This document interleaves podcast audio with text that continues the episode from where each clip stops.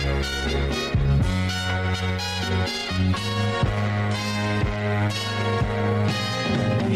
girl, what you doing down there? Dancing alone every night while I live right above you.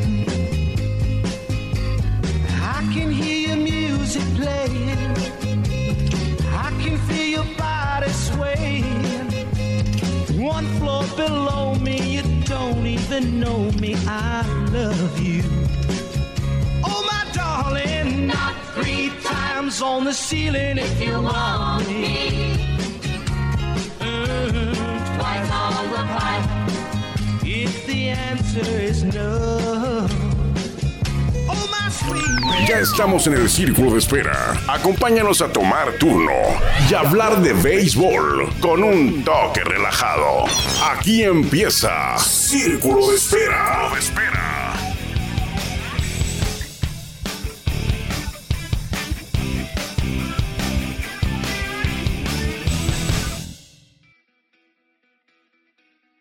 ¿Qué tal amigos? Muy buenas tardes, bienvenidos a Círculo de Espera. Hoy es miércoles, si no me falla la memoria, es miércoles 13 de diciembre del 2023. Muchas gracias por acompañarnos todos los días, de lunes a viernes. Hacemos este espacio de media hora más o menos hablando del rey de los deportes, en particular de los toros de Tijuana. Gracias al Caifán por la introducción con su potente bozarrón que tiene nuestro buen amigo Jorge Niebla. Llegamos al episodio número 824 ya. Tres años y medio de hablar de béisbol aquí en Círculo de Espera. Se lo recuerdo como lo hago por ahí de una vez al mes. Iniciamos por ahí de mayo del 2020. En medio de la pandemia por el COVID-19, ahí arrancó Círculo de Espera como una válvula de escape a todo el tema de esta enfermedad que cobró muchísimas vidas, creo que hasta miles o millones de, de vidas en 2020 y que paralizó muchas actividades, sobre todo la Liga Mexicana de Béisbol fue uno de los circuitos que no, no jugó, no pudo jugar. Grandes Ligas sí jugó una temporada abreviada y hay quien dice que el título de los Dodgers pues no vale, que porque fue en el 2020, que fue un asterisco, una temporada corta. Pero bueno, yo, yo, yo, yo me di cuenta que jugaron los 30 equipos, ¿no? O sea, los 30 equipos pudieron haber ganado en 2020 y fueron los Dodgers. Tuvieron las mismas oportunidades todos. Entonces yo no sé por qué el tema de, de- de que un asterisco, muy diferente en, en 1980 con la nave cuando se suspendió la Liga Mexicana de Béisbol por la huelga. Ahí sí como que va un asterisco porque la temporada ya estaba iniciada, se acortó, eh, se fueron varios equipos, más de la mitad de los 20 quedaron por ahí de 8 y ganaron los zaraperos de Saltillo, ahí como un sistema tipo fútbol antiguo que el que estaba en primer lugar era el campeón. Entonces es diferente, acá en el 2020 pues los 30 equipos participaron, si usted le va a los Yankees pues también tuvieron la misma oportunidad, oportunidad perdón, que los Dodgers y no ganaron, o los Medias Rojas o los Padres. Entonces yo no veo el tema por ahí de, del asterisco en el 2020. Pero bueno, de eso, de eso no íbamos a hablar hoy.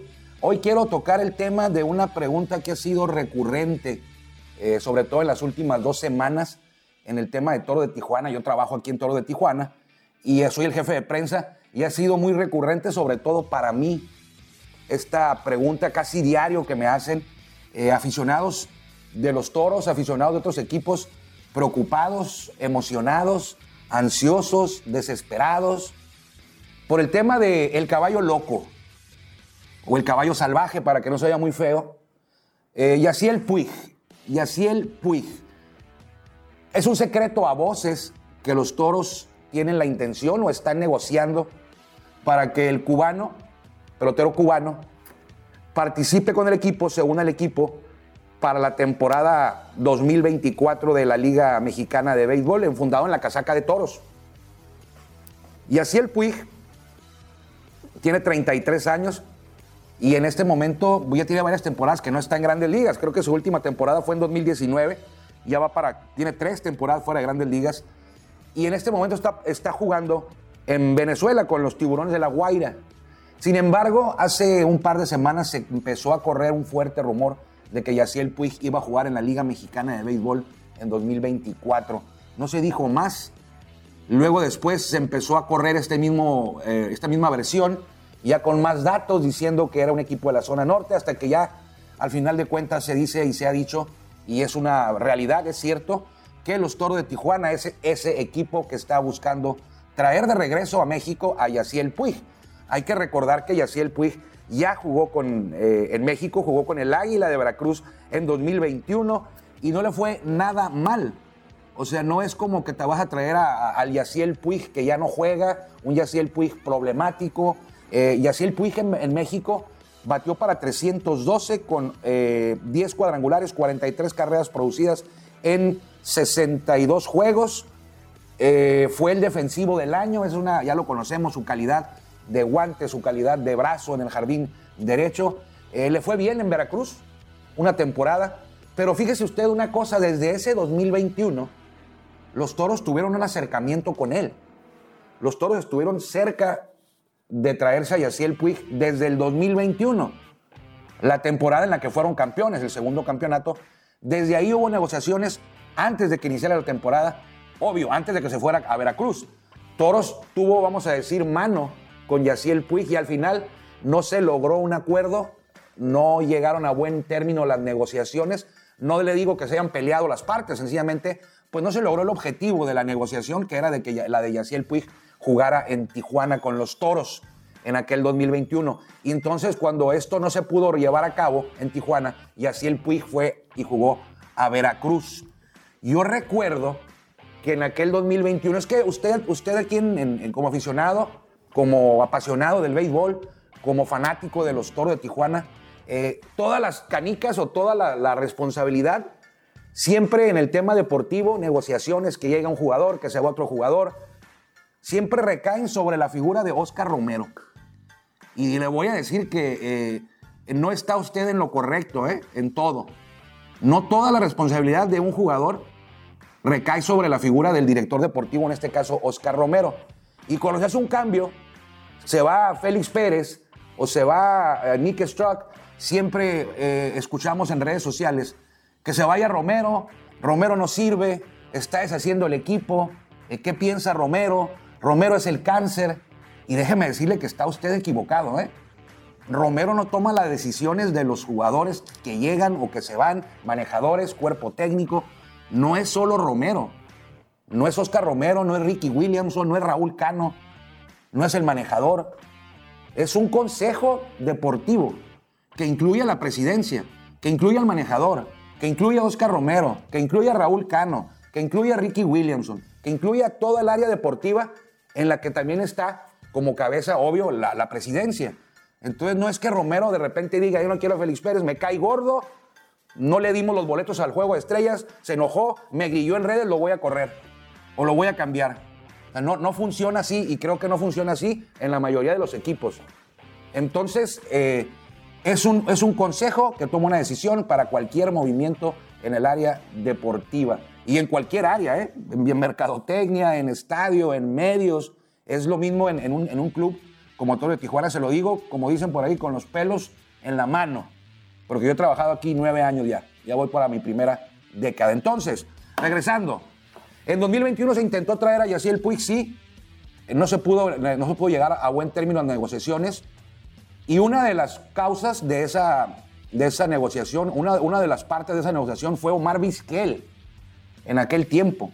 Porque le dieron vista a, Omar Vizquel en su momento, era, era previo a la temporada 2021, y se le dio vista al manejador. Se le consultó al manejador. Oye, Omar, eh, vamos a, estamos buscando traer a Omar, a Yaciel Puig para que juegue la temporada 2021 aquí con los Toros. Tú eres el manejador, eh, tenemos en un consejo aquí, queremos saber tu opinión. Yo no estaba en esa junta, pero tengo entendido, me comentaron, me enteré de que Omar Vizquel prefirió pasar, dijo paso, como si estuviera jugando dominó, ¿no? Paso y fue una de las cuestiones por las que Yaciel Puig no llegó en 2021 a Toro de. No quiere decir que Omar Vizquel haya, haya jalado el cable de la guillotina y haya terminado la negociación, pero me imagino que fue un consejo, algo colegiado y la votación pues no favoreció a la decisión de que llegara eh, Yaciel Puig para acá. Después lo vimos en Veracruz, como le digo, eh, le fue bien. Eh, no sé usted que hay, hay, gente que a veces dice, no, Yaciel Puig le ha ido muy mal. Pues no sé qué quieran. Batió arriba de 300, fue el defensivo del año en el con Veracruz. A mí se me hace que le fue bien, ¿no? Y si hablamos de que le va bien, pues nada más voltea ahorita para Venezuela, está jugando con tiburones de La Guaira. Y el tipo está bateando arriba de 400, es cierto, la muestra es corta porque tiene por ahí de dos semanas, Eh, ya perdió el home run derby hace dos días ahí con Ronald Acuña. Pero le está yendo bien, está haciendo 476. Nada más. Tiene 11 juegos. Tiene 42 eh, turnos. Ha pegado 20 hits en 42 turnos. 3 cuadrangulares, 9 carreras producidas. Y su talento en el jardín derecho, pues ya lo conocemos, ¿no? Entonces, yo soy de la idea que sería bueno para la liga traer a un jugador de, de ese tipo, de ese calibre, con esas eh, letras grandotas, y así el Puig. Todos sabemos que tiene calidad de grandes ligas. Si no está en grandes ligas, no es por calidad. Ese fue otro tema ahí con los Dodgers, luego con los Rojos, luego con los Indios. Pero de que tiene calidad, y así el Puig para jugar en la Liga Mexicana de Béisbol, tiene y de sobra para ser pilar de algún equipo en busca del campeonato, que es lo que necesitan los toros, ahora que no está Félix Pérez, ¿quién podría ser un candidato natural para ser el cuarto bat? Pues así el Puig. Entonces, desde hace dos semanas se corrió el rumor, yo se lo confirmo, es cierto, eh, Toro de Tijuana tiene los derechos, ahora es diferente. En el 2021 así el Puig estaba como agente libre y se podía contratar con quien quisiera. Ahora en 2024, para la temporada 2024, y así el Puig no es agente libre y no se puede contratar con el que él quiera. ¿Por qué? Porque los derechos los tiene ahora sí Toro. Los derechos eran del Águila de Veracruz y Toro los intercambió. No recuerdo por quién, creo que fue Tai Madrigal. No recuerdo, fue por un pitcher hace, hace dos semanas, ¿no, Rivera? Más o menos, creo que fue por Tai Madrigal, el hermano de este jugador que estaba con cachorros en grandes ligas, que está en grandes ligas, no sé si todavía con cachorros, Madrigal. Nick, Madrigal.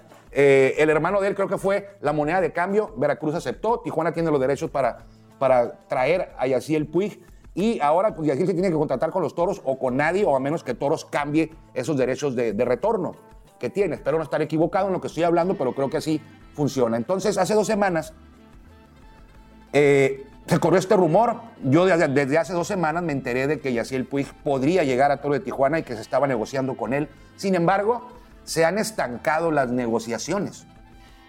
En ese momento, hace por ahí de dos semanas o un poquito más, era algo imperativo, era algo como que hey, ahí viene Yaciel.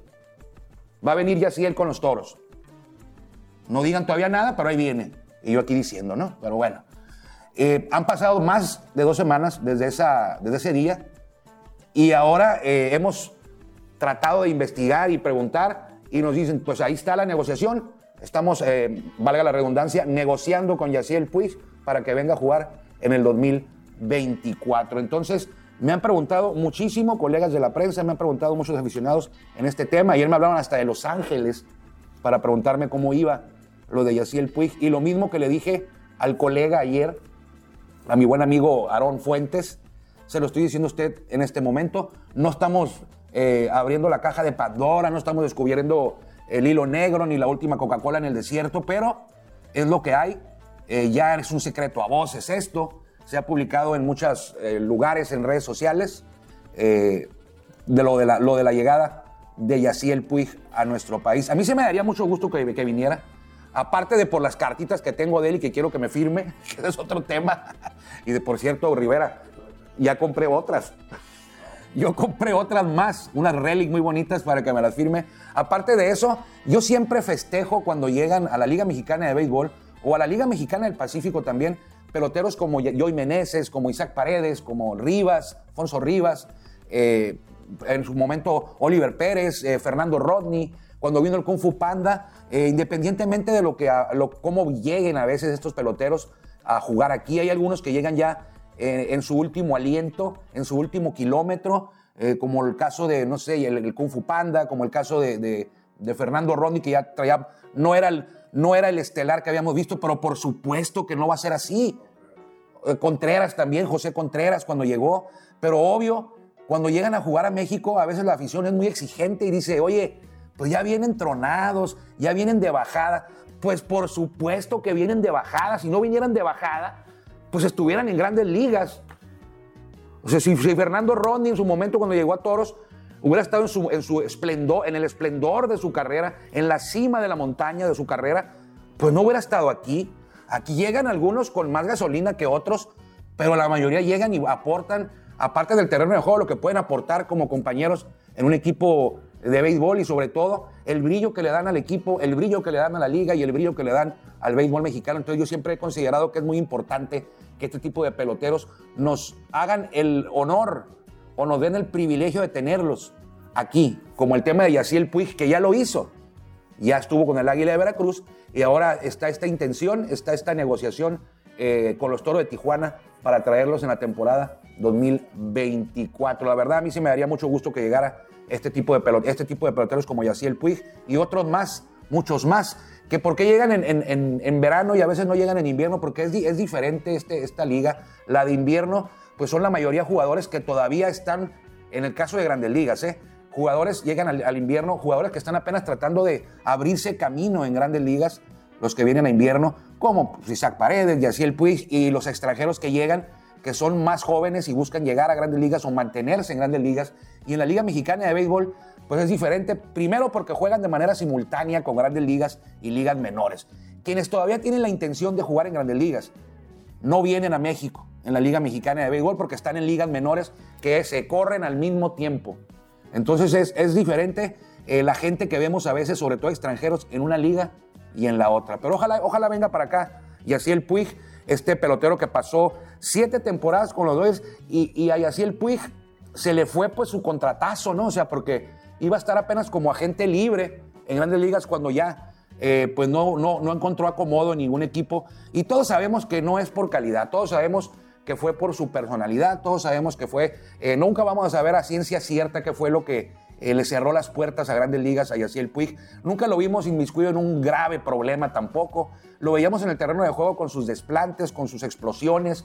Eh, hay versiones de que en el clubhouse también era medio problemático con los Dodgers, temas ahí de, de que no hacía equipo a lo mejor o que por su misma manera de ser, por su misma personalidad, eh, se fue cerrando las puertas. Y vaya que es difícil cerrarte las puertas, sobre todo cuando tienes de manager a Dave Robert, que dicen que aguanta todo, ¿no?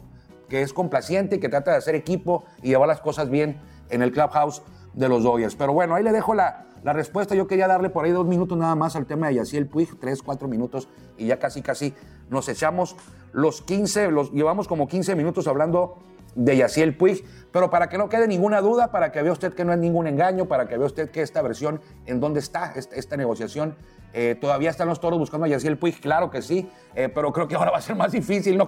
Le está yendo muy bien ahí en Venezuela, ojalá no, le vaya tan bien para que venga para acá, le está yendo muy bien. Eh, recuerde siempre que los jugadores le dan prioridad, sobre todo por el tema salarial, a los circuitos asiáticos, allá a Corea, sobre todo a Japón.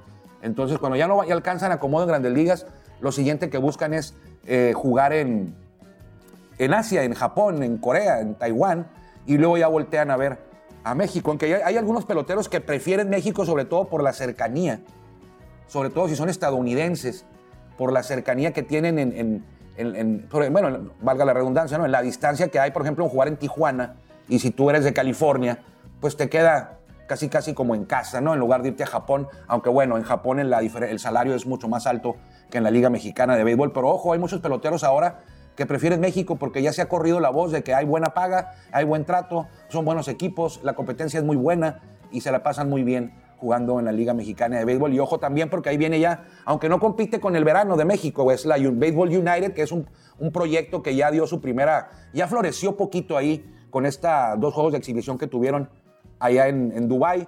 Dicen que es el, el panteón, en la última cita de los peloteros estrellas, que porque van a andar mucho pelotero, eh, pues que ya estaba hasta casi retirado, ¿no? Como Bartolo Colón, que nunca anunció su retiro, pero bueno, ya estaba casi, casi lo hacíamos como retirado, como Robinson Cano. Entonces, poco a poco, recuerde usted la MLS, donde ahora juega Messi, cómo empezó hace como 20 años o más. Igual, era una liga ahí que, pues, que nadie, nadie la volteaba ni a ver, y ahora, quién sabe qué va a pasar con la MLS dentro de unos 20 años más o 30 a lo mejor llámeme loco, pero a lo mejor va a estar compitiendo con las ligas de Europa. Ahorita lo vemos muy distante, ¿no?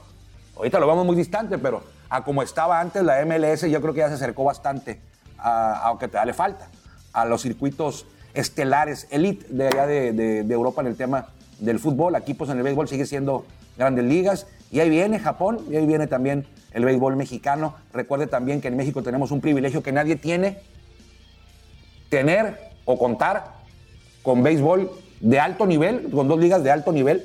O sea, no se comparan con grandes ligas, ¿no? Pero tenemos dos ligas de alto nivel jugando todo el año.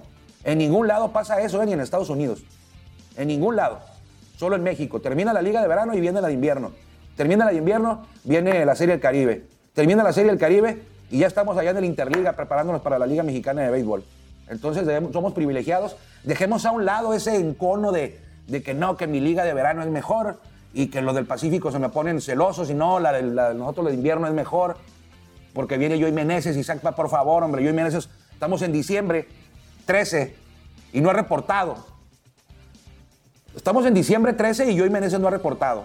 Y lo tienen anunciando desde que empezó la temporada. Isaac Paredes acaba de reportar. Pero bueno, ahí la vamos a dejar. Vámonos a los cumpleañeros, porque ya es muy tarde. Ya me alargué mucho con el tema de Yaciel Puig, Puig, perdón. Vámonos a los cumpleaños, pero no es mentira lo que le dije. ¿eh? Desde hace dos semanas yo, yo encargué en internet, compré unas tarjetas de él, Relic, bonitas, eh, 10 dólares cada una, eh, numeradas, seriadas. Dije, cuando llegue mi amigo, mi nuevo amigo Yaciel Puig, para que estampe su poderosa aquí y que estas tarjetas pues multipliquen su valor. No las pienso vender. Para mi colección, tengo una colección de todos los jugadores. Tengo una colección de todos los mexicanos que han llegado a grandes ligas, de los 147, nacidos en México. Tengo una de cada uno, ya la completé. Y ahora tengo casi completa, me falta uno que otro por ahí, todos los peloteros que jugaron grandes ligas y están en toros, o que jugaron en toros. Que jugaron grandes ligas y que jugaron en toros. Tengo casi de todos. Entonces, pues, esa es la intención del tema de Yaciel Puig. El otro día le mencionaba qué jugadores estuvieron primero en toros y luego jugaron grandes ligas. Y recuerdo que me falló, ¿no? Que le dije yo que eran dos. No, son como cuatro. Le dije que eh, Wilkin Castillo fue uno. Él jugó en el 2014 y luego jugó grandes ligas después. O sea, debutó primero con toros y luego debutó en grandes ligas. Eso está más complicado. Una cosa es jugar grandes ligas y luego que termine tu carrera te vienes a jugar a México con toros, ¿no? Como Junior Ley, como Barry Henry, como José Contreras. Es, es lo común. Pero al revés, ¿quiénes han sido? Le dije yo que eran dos y no, son cuatro. Wilkin Castillo, que es el más difícil. De la trivia es la, es la- es la respuesta más difícil. ¿Quiénes de jugadores, qué jugadores de toros jugaron primero en toros y luego estuvieron en grandes ligas? La respuesta más complicada es Wilkin Castillo. La otra, pues Randy Arozarena, ¿no? Randy Arozarena jugó con Toros 2016 y luego jugó con, con los Cardenales, debutó. Y luego con los, con los Rays, que lo cambiaron los Rays por Mark Libertatore, un pitcher prospectazo de Cardenales que hayan, de Rays, que ahí anda ahora con Cardenales de relevista en la séptima cuando el juego ya está abierto. Bueno, los comentradas. Van dos. El otro, Manny Barreda. Y no me acordé ese día. Yo me fui con la historia, me fui para atrás y no me acordé. Manny Barreda, tres. Y el otro, mi buen amigo, con los Medias Rojas ahora, ¿quién es, Héctor? No, Tompkins sí jugó con Twins, él luego con Toros y ahora con Bravos. Tompkins. El otro jugó con Toros y debutó con Medias Rojas el año pasado. ¿Eh? Mi amigo. Bueno para tirar golpes. Alto, flaco, relevista. Jugó con los Charros de Jalisco también y el año pasado debutó con los Medias Rojas y ya había jugado con Toros. Brennan Bernardino. Son los cuatro. Cuatro. Y si hay alguno más, pues dígame, porque no tengo aquí la estadística ni nada. Estoy a tope de cabeza. Y cuando hablamos de eso hace como una semana, después en la tarde dije, no, hombre, me faltaron dos. Manny Barreda jugó con Orioles 2021.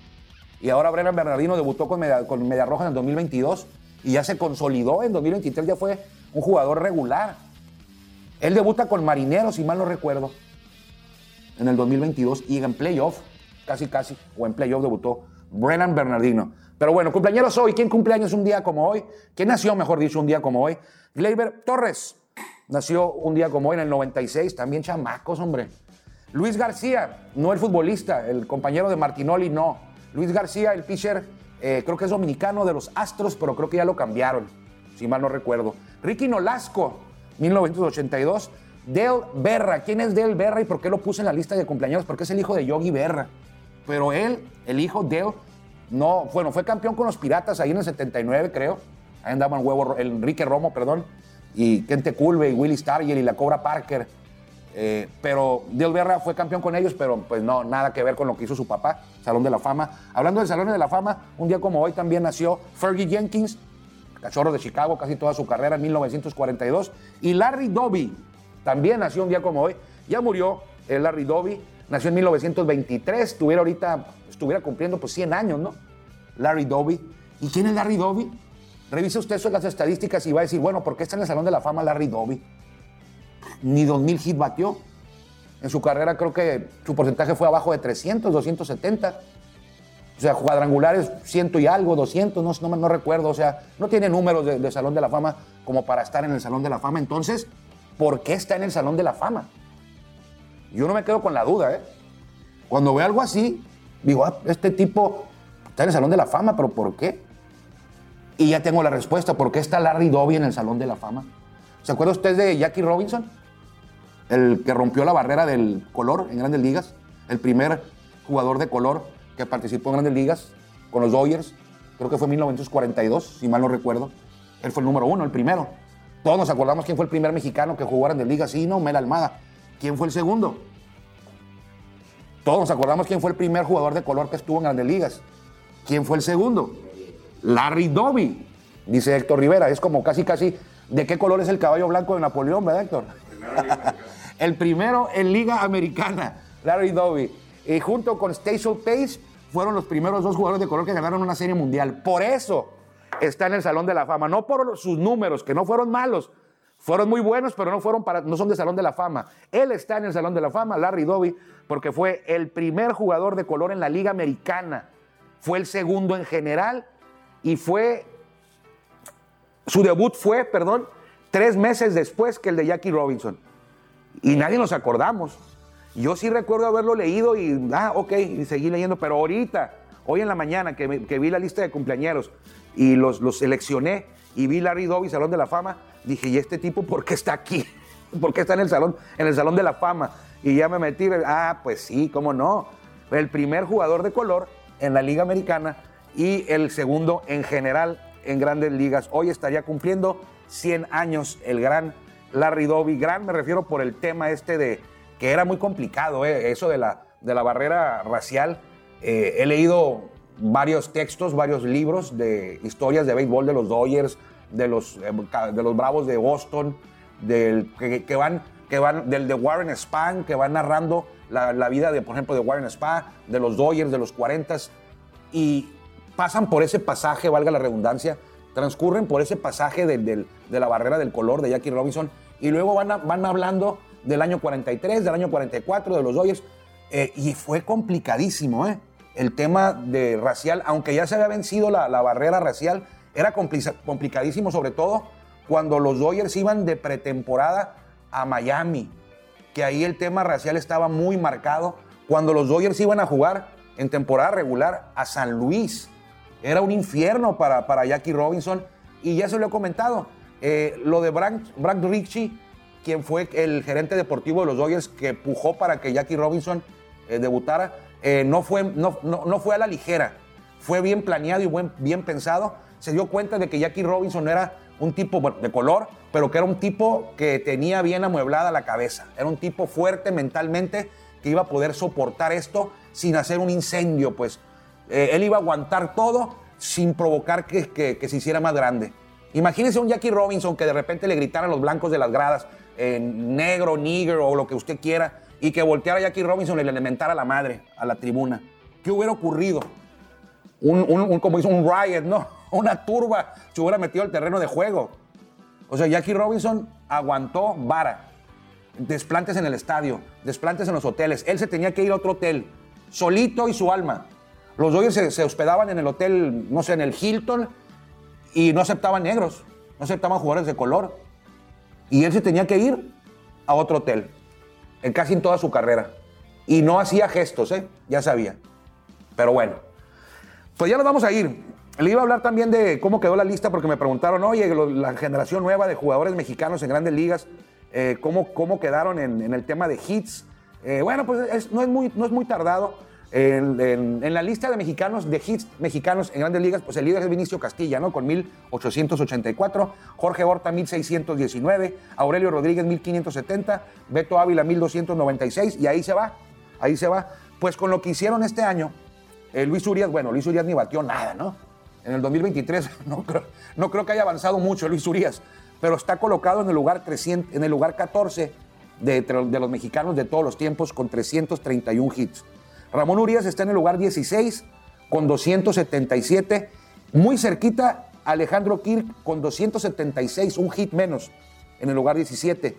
En el lugar 19, quien sí ha empezado tumbando caña es Joey Meneses, que está en el lugar 19 de todos los mexicanos que jugaron en grandes ligas, Joey Meneses tiene dos años en grandes ligas y está en el lugar 19 de hits con 240. Toma en cuenta también usted que muchos de los, que están, de los 147 son pitchers. Pero bueno, en el lugar 19, 240. Isaac Paredes en el lugar 20 con 228. Y ya los demás, pues sí un poquito más abajo que Luis González con 81, Alejo López en el lugar 47, Jonathan Aranda en el lugar 52 y nada, Esteban Quiroz en el 72 y nada más.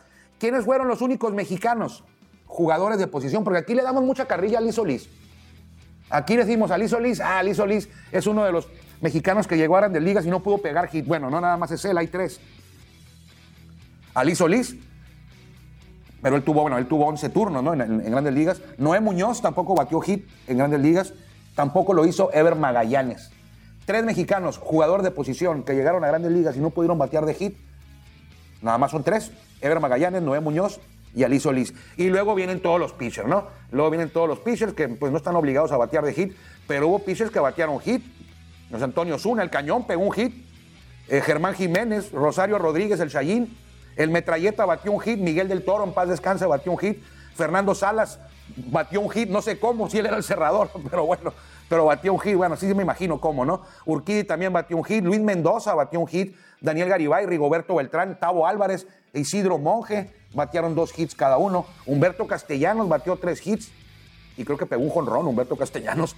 Walter Silva, el Manaco, pegó tres hits en grandes ligas. El buitre de Tecamachalco, Aurelio López, pegó tres hits, al igual que el Peluche Peña. El Chicote pegó cuatro hits. Palacios y Denis Reyes pegaron cuatro hits. Horacio Piña, Marcelino Solís batearon cinco hits en grandes ligas. El Popeye, Jorge Campillo se dio tiempo para conectar ocho imparables en grandes ligas. Rodrigo López, muy amigo de Jorge Campillo, batió nueve hits. Enrique Romo y José Silva, diez Edgar González 12, Maximino León batió también 13 hits, el Huevo Romo batió 18 hits, Julio Urias 19, Imparables, Marco Estrada también 19, ¿qué otro anda por aquí? Francisco Córdoba 28, eh, Elmer Descens 39 hits, oye, este era buen bat, Jaime García 45 hits, Esteban Loaiza 46, Jorge de la Rosa 48, oye, estos esto no les, no les ayudaba nada al bateador designado, ¿eh?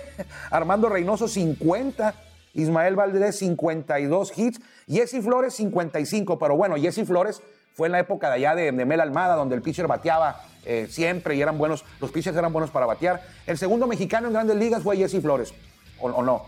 No, fue el Chile Gómez, el Chile Gómez. El Chile Gómez fue el segundo mexicano en grandes ligas.